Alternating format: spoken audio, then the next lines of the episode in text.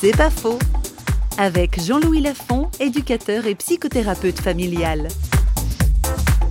Je pense à Mère Teresa. Un jour, elle venait de recevoir le prix Nobel de la paix. On lui dit Mais quel est votre conseil pour amener la paix dans le monde? Et elle a répondu Rentrez chez vous et aimez votre famille. Je pense que 80% de l'explosion de la société dans laquelle nous vivons vient de l'explosion du système familial. Donc, investissez sur votre vie de couple, investissez sur votre famille. Dans mon héritage, je viens d'un milieu d'origine très modeste, mais il se trouve que mes parents, mes grands-parents étaient engagés à l'époque dans la résistance. La grande majorité de mes parents, de mes grands-parents sont morts en camp de concentration et j'ai appris par ma famille à m'engager pour des causes. Et finalement, je résiste aussi à ma façon.